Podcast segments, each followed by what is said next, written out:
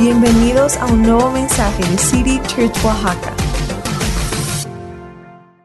Hola, hola iglesia, ¿cómo están?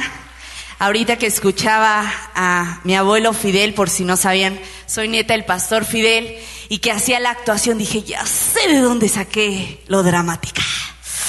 Ya sé, dije, lo traigo en la sangre. Pero bueno, eh, yo no sé cuántos aquí, hoy a, a, todo el youth, mi youth le tocó quedarse conmigo y el título de mi mensaje es Enfrenta tus batallas con Jesús. Estaba hablando mi abuelo y dije, abuelo, ya me estás quitando mi tema, por favor. Este, estaba mencionando algunas cosas muy buenas que quería mencionar el día de hoy y yo no sé cuántos aquí, levanta tu mano, cuántos nos hemos sentido lejos de Dios alguna vez en nuestra vida. Todos, si no estás mintiendo, porque todos nos hemos sentido así. ¿Cuántos muchas veces sentimos que Dios no nos habla o que Dios simplemente no está? Dices, ya abandonó el barco y yo voy ahí en esa tormenta. Creo que todos. Y a lo mejor si tú eres esa persona el día de hoy que llegaste aquí por primera vez o ya tienes mucho tiempo y dices, yo hoy me siento así que sentimos que hay gigantes que están rondando en nuestra vida, gigantes enemigos de mañana y de tarde, ¿no? Y yo leí un versículo, si quieres, si traes ahí tu Biblia, ábrela, enciéndela o va a aparecer aquí en la pantalla, Isaías 35 del 3 al 4. Y esta versión me encanta y dice, alegra con estas noticias a todos, di conmigo todos, todos los descorazonados, alienta a los atemorizados. Y sigue diciendo, diles, sean valientes y no teman, porque su Dios viene para destruir a sus enemigos y viene a salvarlos. El Dios a quien tú y yo seguimos viene a destruir a nuestros enemigos y viene a salvarnos. Vamos a orar. Padre, yo te doy gracias, Señor, en este día por tu presencia. Te damos la bienvenida a este lugar, a nuestra vida, a nuestro corazón. Quita todo aquello que de ti no viene. Yo te pido que seas tú hablando hoy, que sean tus palabras puestas en mi boca y ayúdanos a recibir lo que tú estás y quieres decirnos hoy, porque no vienen a escucharme a mí, sino que venimos a escucharte a ti. Te doy gracias, Señor, y la gloria es tuya. En el nombre de Jesús, y todos dijimos, amén. Bueno, pues algo así. Eh, que nos sentimos muchas veces eh, atemorizados, ¿verdad? Dice, alienta a los descorazonados, todos el que, el que tiene el corazón roto, si eres tú, Dios está ahí contigo. Algo así pasaba con el pueblo de Israel en esta historia tan conocida de David y Goliat. Y yo sé que a lo mejor dices, ay, esa historia ya me la sé, pero algo que a mí me encanta, y yo no sé si a ti te ha pasado, es que muchas veces ya hay pasajes de la Biblia o hay historias en la Biblia que leemos y leemos y leemos un chorro de veces y de repente hay un día en donde tú la lees y ves algo nuevo. ¿Te ha pasado?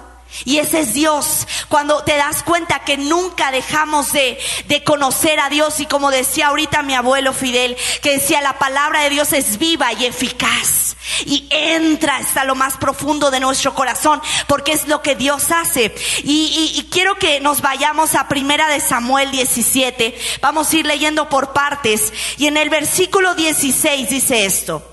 Entre tanto, Goliat salía mañana y tarde para desafiar al ejército israelita.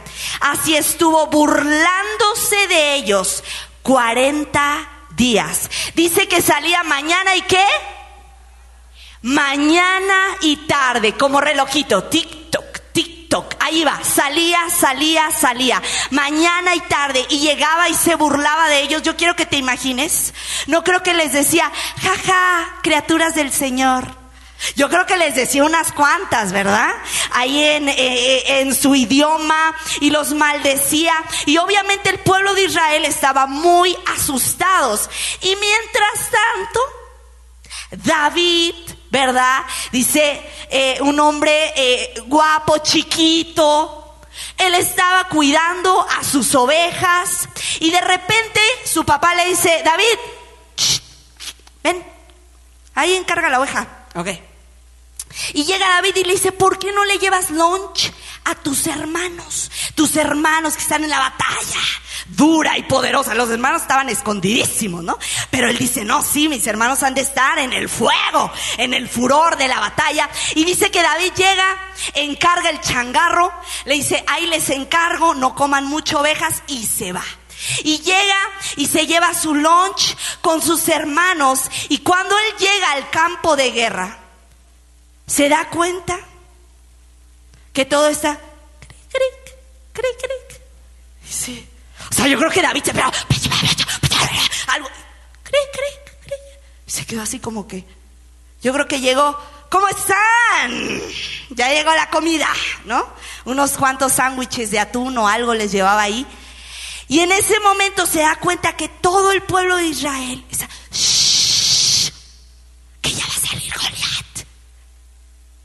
Y estaban paralizados del miedo. ¿Sabes por qué? Porque el miedo te paraliza. ¿Cuántos han sentido así? Que el miedo te paraliza. Y sabes que miedo muchas veces a esos problemas o luchas que hoy tú estás enfrentando miedo a que Dios no esté contigo, miedo a ese diagnóstico médico, miedo eh, a esos problemas con tus hijos o en tu matrimonio, miedo a nunca salir de esa adicción, a lo mejor a la pornografía, a lo mejor al alcohol, a lo mejor a sustancias, miedo a que la vida nunca cambie, miedo a que la situación económica en la que te encuentras nunca acabe, miedo a que tú ponle nombre ahí. Miedo a qué? Y nos viene a paralizar, miedo a que te despidan, miedo a estar solo, miedo a que eh, los planes de Dios no se cumplan, miedo a alejarnos de Dios. Y hablando de eso, no sé si me pueden poner la foto, eh, por favor. Quiero hablarles, aquí va a aparecer la foto. ¿Cuántos aquí han escuchado? Yo la verdad apenas me enteré tengo una de mis primas que ama estos datos curiosos, pero yo no soy así.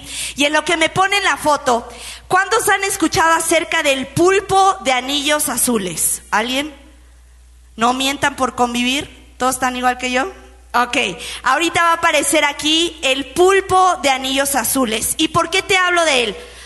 Porque dice que el pulpo de anillos azules es uno de los animales más venenosos en el mundo.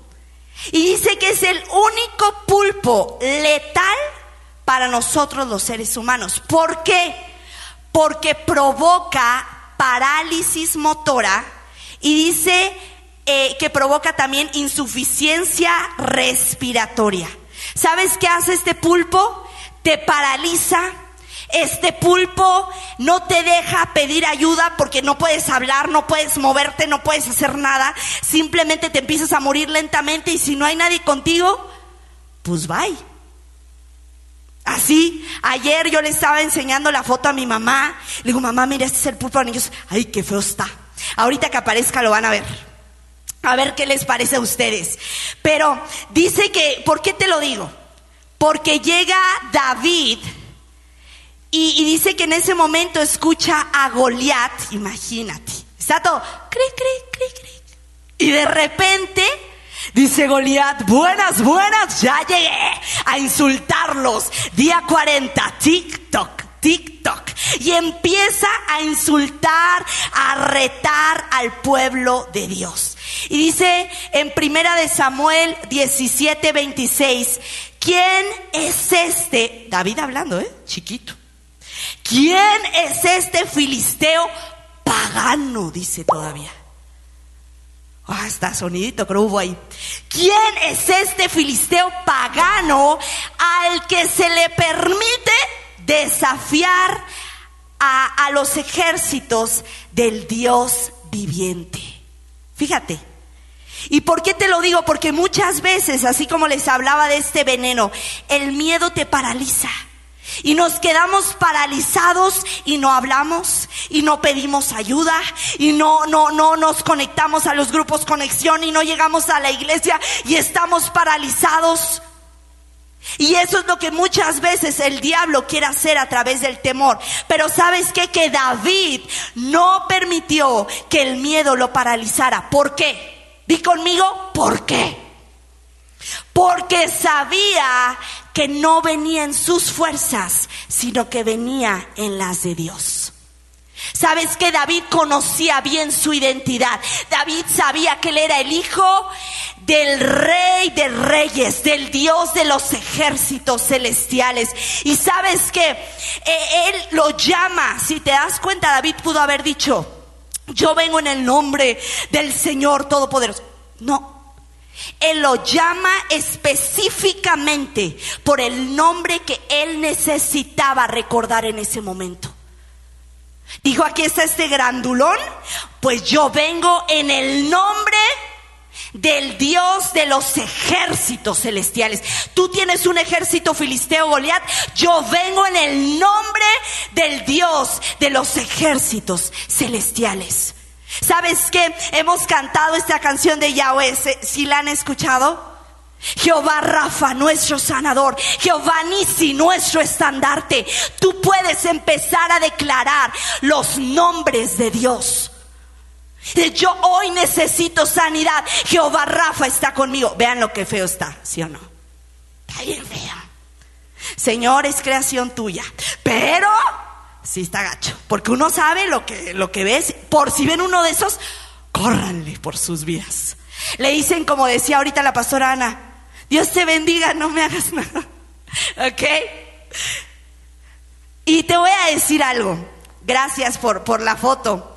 Y eso mismo podemos hacer tú y yo. El miedo nos paraliza muchas veces. ¿Y sabes qué hace? Que cuando tú y yo tenemos miedo, como que, como que se magnifica nuestra realidad y empezamos a preocuparnos. Y empezamos así a preocuparnos y esto va a pasar y esto otro y esto otro. Son cosas que nunca pasan. Jamás en la vida. Nos vamos a una realidad alterna, casi casi nosotros. Sí, ya, ya lo vi. Es más, y estás en la regadera discutiendo. Si me dice esto, yo le voy a contestar eso. Y nunca pasa. ¿Te ha pasado? ¿Soy la única dramática o qué? Bueno, y, te voy a decir algo. El miedo viene a hacernos creer que no vamos a salir nunca de ahí. Viene a atemorizarnos. Y ahora, yo les voy a decir algo. El gigante es real, ¿eh? O sea, era real. Yo les quiero decir, tú lo puedes leer, no es un ignoro mi problema y hago como que todo está bien. La vida es color de rosa. Y parece que se te está cayendo el mundo y. Amén, hermano, gloria a Dios. O sea, no.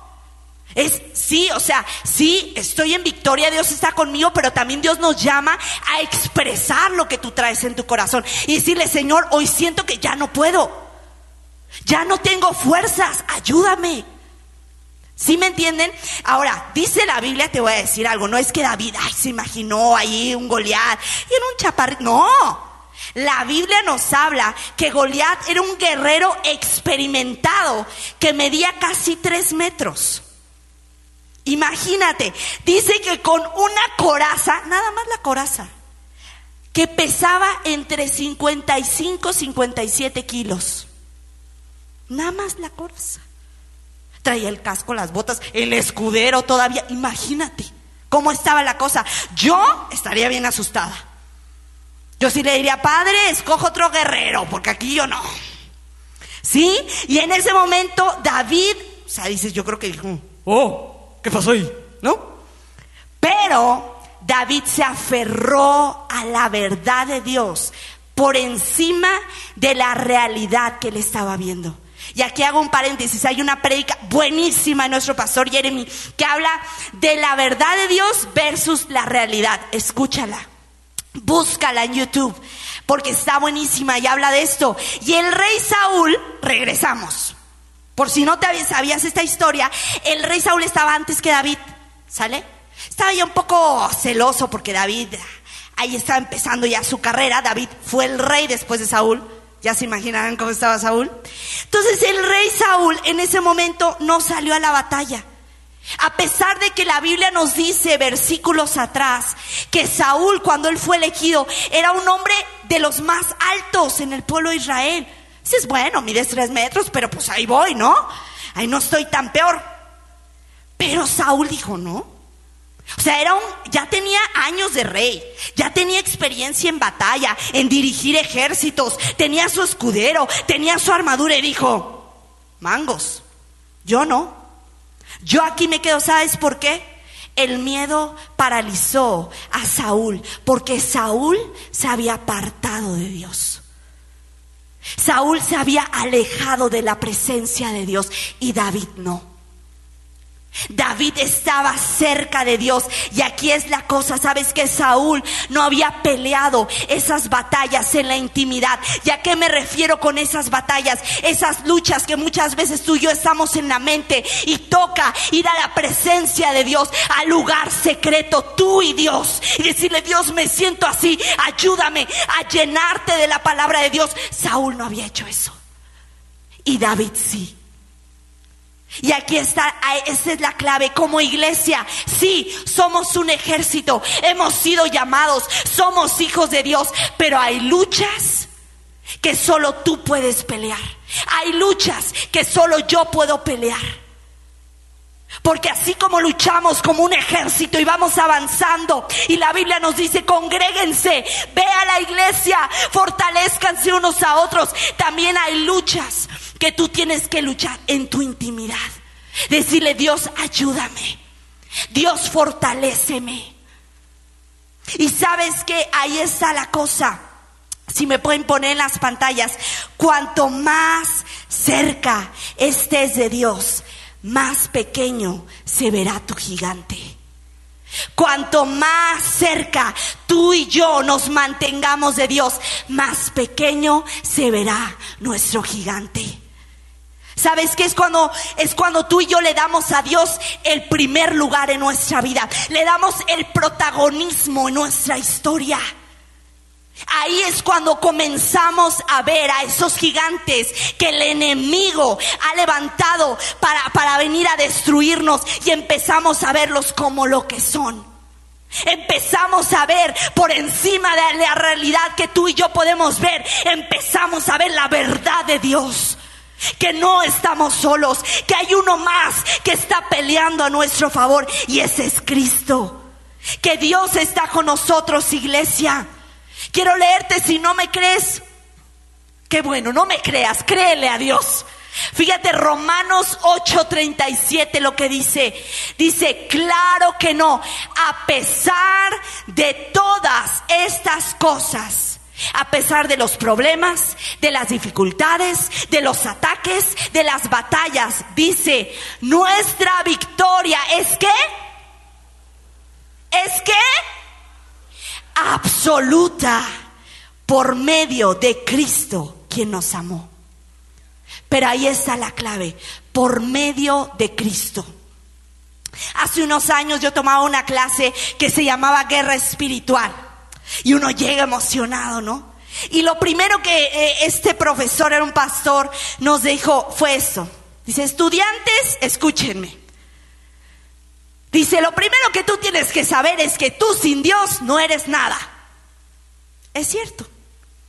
Sin Dios no somos nada.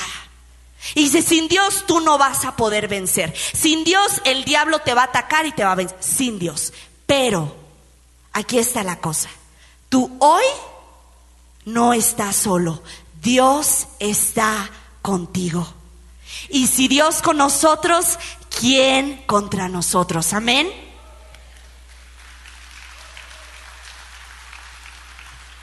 ¿Sabes qué? El diablo, nuestro enemigo, chamuco, como tú le quieras decir, está en las gradas allá. Uh, él ya está vencido, dice la Biblia. Y está allá por allá, tratando de llamar tu atención. ¡Hey! Oye, vente para acá. Cuando Dios tú ya vas avanzando, de repente tropezamos, de repente nos caemos, pero Dios te vuelve a levantar. Porque dice la palabra de Dios, el justo cae, pero siete veces se vuelve a levantar. ¿Sabes qué? Caes y Dios se vuelve a levantar. Y el diablo tú lo tienes que ver por lo que Él es. Él ya está vencido. Y lo único que está tratando de hacer es desviarte de lo, del plan de Dios para tu vida.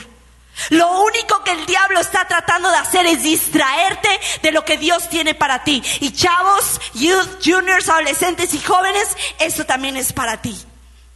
Porque a veces tenemos la idea, es que cuando yo sea grande, ya entonces me pongo bien. Tengo unos años. Dios tiene algo bueno para tu vida. Hoy David era un junior cuando enfrentó a Goliat. Era un junior, un adolescente que estaba ahí diciendo, yo hoy vengo en el nombre del Señor de los ejércitos celestiales, porque Él me va a ayudar. ¿Sabes qué? Que los israelitas dejaron fuera de esa batalla con Goliat, dejaron fuera a Dios. No lo incluyeron. Y por eso te voy a decir algo, David no. David incluyó a Dios y empezó a ver a Goliat por lo que él era. La Biblia dice que dice, ¿quién es este pagano? En otra versión dice, ¿quién es este incircunciso? Dices, ¿cómo que qué? Incircunciso. ¿Qué, ¿A qué se refiere con esto? Es una persona que está cerca de Dios. ¿Sabes qué? Eh, eh, incircunciso es una persona, perdón, que no pertenece a Dios, que está alejado de Dios. Y David lo llama por lo que es. ¿Sabes qué? David sabía que Goliat no tenía a Dios de su parte. Y ahora, un paréntesis. No lleguen al trabajo, a la escuela. Eres un incircunciso, por favor. Por favor, amémonos unos a otros para que quieran venir a la iglesia, ¿sí? Y tu pagano, o sea, no. ¿Ok? Fui la única que lo pensó. Dices, se me vinieron los incircuncisos. Ok. Para enfrentar a nuestros gigantes, debemos estar de la mano de Dios. Ahí está la victoria. ¿Sabes qué? Tenemos que dejar que Dios sea el protagonista de nuestra historia. Confiar en Él, entregarle todo lo que somos, todo lo que tú traes. No se trata de llegar con Dios y fingir que la vida es bella. Y si la vida es bella, amén, gloria a Dios. Pero si estás pasando por una dificultad, díselo. ¿Sabes por qué? Porque Dios ya lo sabe. Entramos a su presencia y dice, hijo, hija, ¿a qué hora me vas a decir lo que traes cargando? Y a veces simplemente con lágrimas hay oraciones líquidas. Y Dios sabe lo que tú estás pasando. A Dios le, le duele lo que a ti te duele. A Dios le, le, le a, Dios le importa lo que a ti te está preocupando. Pero tenemos que decírselo. Tenemos que permitir. Te voy a decir algo. Que Dios nos entrene. Decirle a Dios, yo me rindo. Levantar nuestras manos. Es decir, me rindo. Señor, ya no puedo yo solo. Ayúdame. Es permitir que Dios nos prepare. Y saben que iglesia, muchas veces Dios también nos entrena en esas batallas personales. En esas luchas internas que muchas veces tenemos, en lo íntimo, antes de que David peleara con Goliat, David ya había librado ciertas batallas. Vamos a leer lo que dice Primera de Samuel 17, del 34 al 37 dice, pero David insistió, fue con el rey Saúl y dijo, yo voy. Saúl le dijo, no. ¿Sí? Ahí estamos, para que los ponga yo en contexto. Y dice, he estado cuidando las ovejas y las cabras de mi padre. Yo creo que se quedó Saúl. Y luego y dice, cuando un león y un oso vienen para robar un cordero del rebaño, yo lo persigo con un palo y rescato el cordero de su boca. Si el animal me ataca, lo tomo de la quijada y lo golpeo hasta matarlo. Ay, híjole. Lo he hecho con leones y con osos. Y fíjate acá, Dice, y lo haré también con este filisteo pagano. ¿Por qué? Porque ha desafiado a los ejércitos del Dios viviente. Y fíjate, esta parte me encanta. el mismo Dios, si se puede decir a la siguiente, el mismo Dios, di conmigo, el mismo Dios, el mismo Señor que me rescató de las garras del león y del oso, me rescatará de este filisteo. ¿Y qué dijo Saúl? Está bien, adelante, que el Señor esté contigo. Dijo, bueno, pues ya, uno menos. Yo creo que eso fue lo que Saúl pensó dentro de sí. Dijo, bueno, pues estaba bien el pelirrojo, pero pues, adelante. ¿No? ¿Sabes qué? Que David aprendió a confiar en Dios en esas batallas. Dijo, porque el mismo Dios que estuvo conmigo va a estar en el futuro. ¿Sabes qué? Porque si Dios, iglesia, fue fiel en el pasado, será fiel en el futuro. Amén. ¿Sabes qué? David aprendió a confiar en Dios en esas batallas, cuando solo estaban Dios y él. Agarró las victorias de su pasado, las cuales le sirvieron de visión para el futuro, para lo que él estaba por enfrentar. Pero son esas luchas que nadie más conoce. Esas luchas cuando estás tú y Dios nada más. Y a lo mejor esas luchas donde nos sentimos solos y dices, la lucha no acaba, la lucha no termina. Y estamos, como aquí, mis amigos, y estamos listos para darles, si me pueden dar y empiezas todo el día viendo al público, por favor. Todo el día y estás tú dándole, tú dándole, ¿no? Y de repente llega gente y te empieza a animar. Y estás sudándole y de repente dices, Señor, ya escojo otro guerrero, Padre. Escojo otro guerrero. ¿Y sabes qué hace Dios? Dios llega y te dice, hijo, hija, no estás solo hay alguien que está peleando por ti. Amén. Este mensaje se Dios está contigo. Dios está contigo. Quiero que se les quede esto. ¿Sí ven los de este lado? Dios está contigo y Dios está peleando. No paras tú, Dios no va a parar hasta destruir a tus enemigos. Amén. Un aplauso, por favor.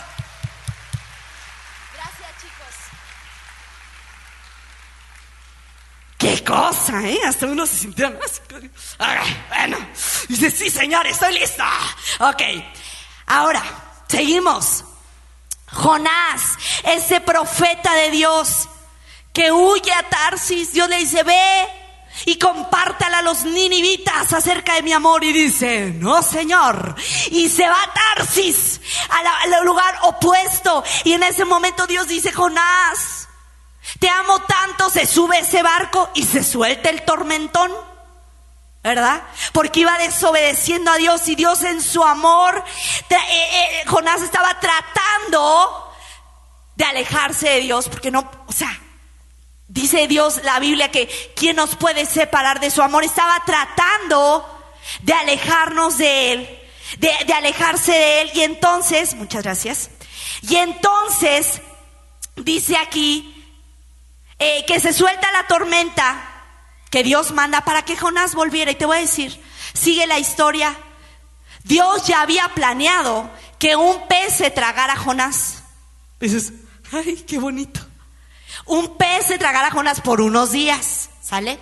¿Por qué? Porque Dios sabía que en ese pez, cuando estaba solo, apestoso, porque acuérdense, imagínense cómo olía ahí dentro Jonás tiene esa batalla que enfrenta. ¿Y sabes qué dice la Biblia en Jonás 2, 5 al 7? Las aguas me rodearon. Y dice, la muerte estaba cada vez más cerca. Fíjate cómo se sentía Jonás. Dice, estaba en lo más profundo y las algas se enredaban en mi cuerpo. Dice, descendí hasta donde están las bases de las montañas que salen de lo profundo del océano, o sea, en lo más recóndito. Ahí se fue el pez. ¿Quién sabe qué tipo de pez sea? Solo Dios sabe. La vida se me escapaba poco. ¿A qué? A poco. Y fíjate, sigue diciendo, Dice, y me sentía ya más muerto que vivo. Yo no sé cuántos a lo mejor dices, Pau, yo hoy me siento así. Yo hoy me siento así, pero tú, dice Jonás, Señor Dios mío, me salvaste. Di conmigo, me salvaste. Me salvaste de esa situación desesperada y me permitiste seguir con vida. Dice, cuando casi había perdido toda mi esperanza, mis últimos pensamientos los dirigí una vez más al Señor y mi oración desesperada fue escuchada por Él. ¿Sabes qué? Una oración más. Una vez más. Una última oración.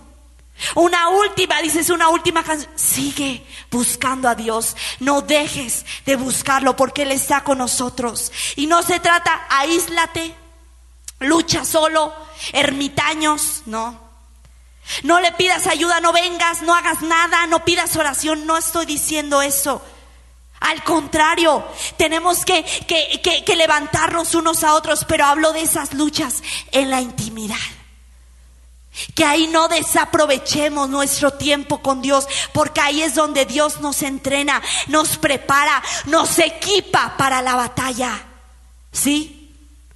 Así como a Jonás lo fue a buscar en, eh, dentro del pez, a Elías, ese gran hombre de Dios.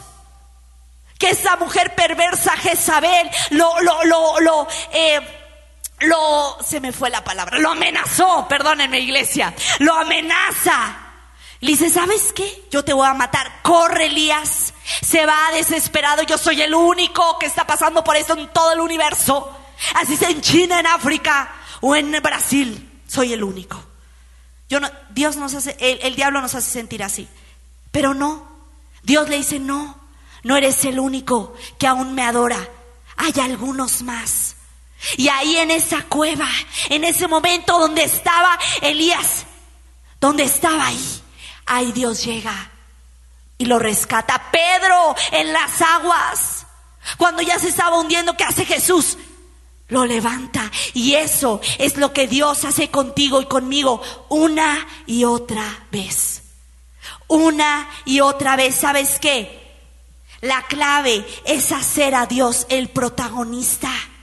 Regresando a la historia de David, no es que el gigante, no es que el gigante desapareció, sino que el gigante dejó de ser el protagonista en la historia de David. ¿Y sabes qué? Porque cuando Dios se convierte en el protagonista de nuestra historia, hay victoria. Te lo voy a repetir. Cuando Dios se convierte en el protagonista de tu historia y la mía, hay qué? Hay victoria. Amén.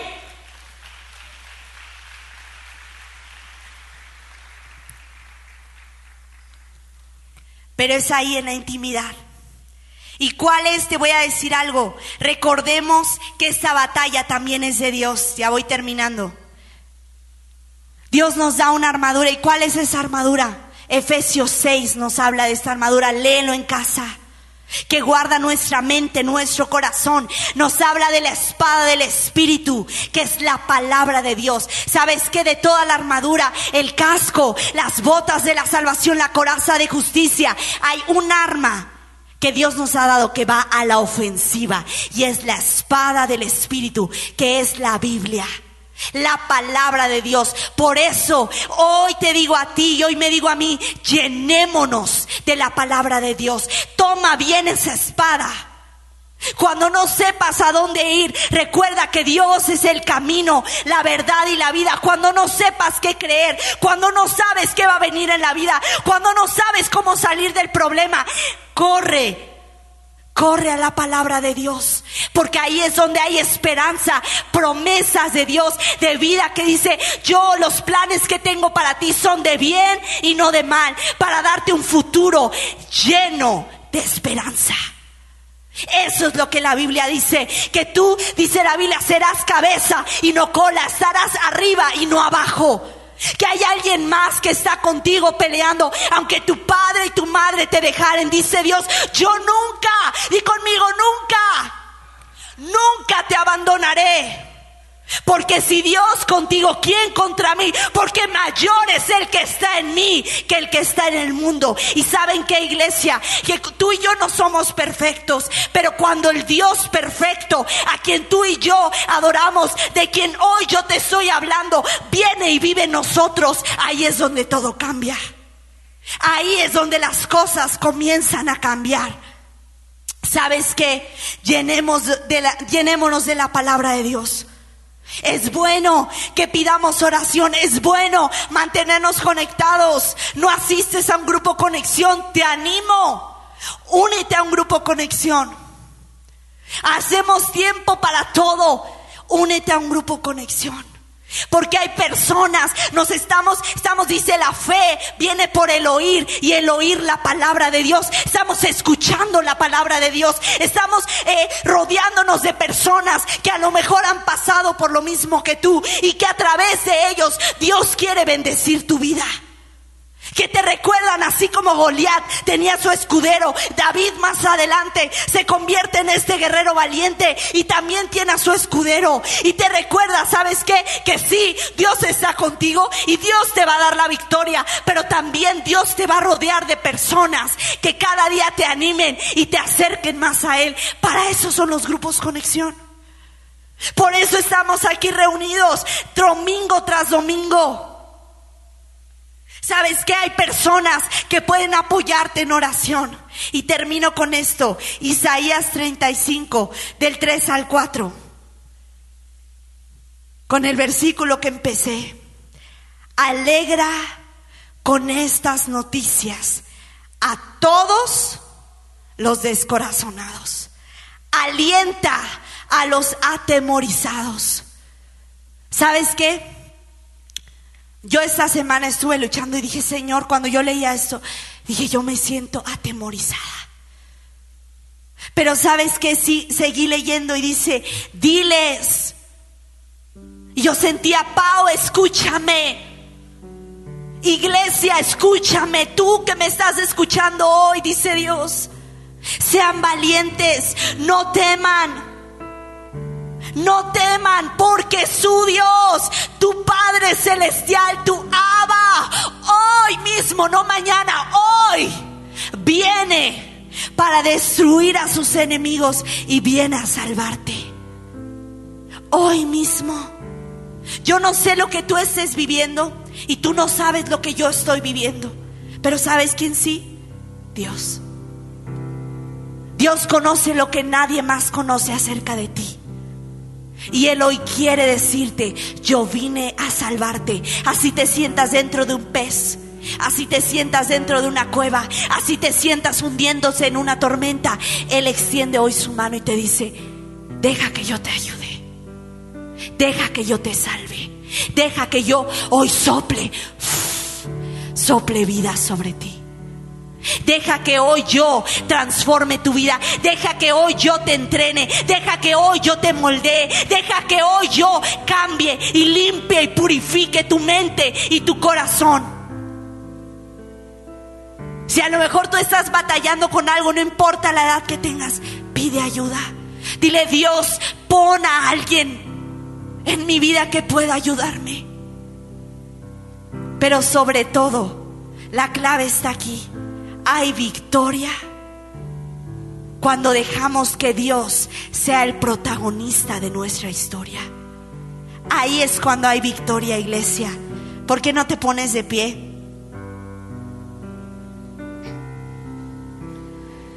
Y quiero hacer una, una oración. Si tú hoy estás aquí por primera vez o primeras veces, hace más de dos mil años hubo alguien que ofreció salir a la batalla en lugar de ti y en lugar de mí. Y sabes qué? Dice la Biblia que cuando David iba a enfrentar a Goliat no llevaba armadura, pero agarró su onda, sus piedras y con eso atacó. ¿Y sabes qué? Que hace dos mil años esa persona que se ofreció a salir en nuestro lugar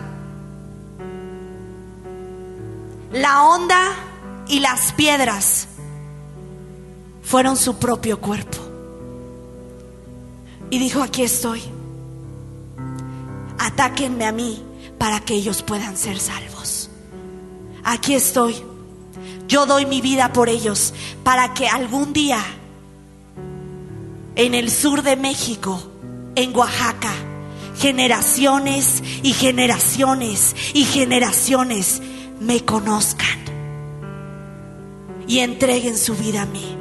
Y sabes que hoy ese alguien se llama Cristo y hoy Él está aquí.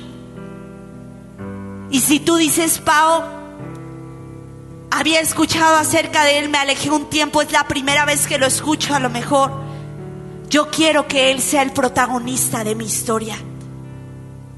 Yo te animo a que todos con ojos cerrados, si esa persona eres tú, tú puedas levantar tus manos y vamos a orar todos juntos para que nadie tenga que orar solo. Dios te está viendo.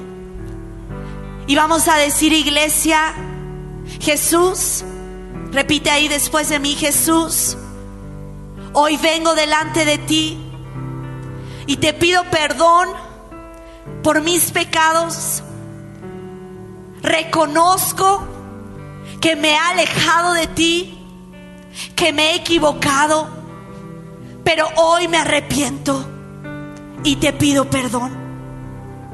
Ven y reina en mi corazón y sé el protagonista de mi historia. Yo quiero alabarte, quiero agradarte y quiero vivir para ti. Te doy gracias y te acepto como mi único y suficiente Salvador.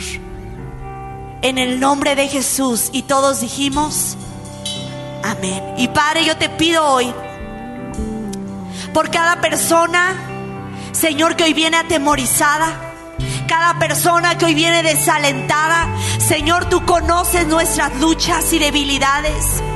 Tú sabes los gigantes que se han levantado, que han estado rondando mañana y tarde, que han estado, Señor, trayendo angustia, que han estado robándonos la paz, que han estado desanimándonos, amedrentándonos. Y hoy te pedimos que así como David, tú puedas poner en nosotros esa convicción y confianza firme que tú, oh Dios, estás con nosotros, que tú has venido y has destruido ya a cada gigante que se ha levantado, a cada gigante que el enemigo ha querido levantar. Hoy decidimos creerte, hoy decidimos confiar en ti, que el Dios de los ejércitos celestiales está a nuestro favor, que el Dios de victoria hoy está con nosotros y hoy te decimos una iglesia, levanta tus manos y dile Señor, una vez más, yo me rindo, una vez más, yo te digo, trae libertad, ayúdame Señor, te necesito, haz algo en mi Padre, Señor, sana tu iglesia, hoy claro que cadenas son rotas y hay libertad en el nombre de Jesús, en cada familia, en cada niño, junior, adolescente y joven, en cada Hoy declaro victoria en el nombre de Jesús. Gracias Señor por tu presencia en el nombre de Jesús.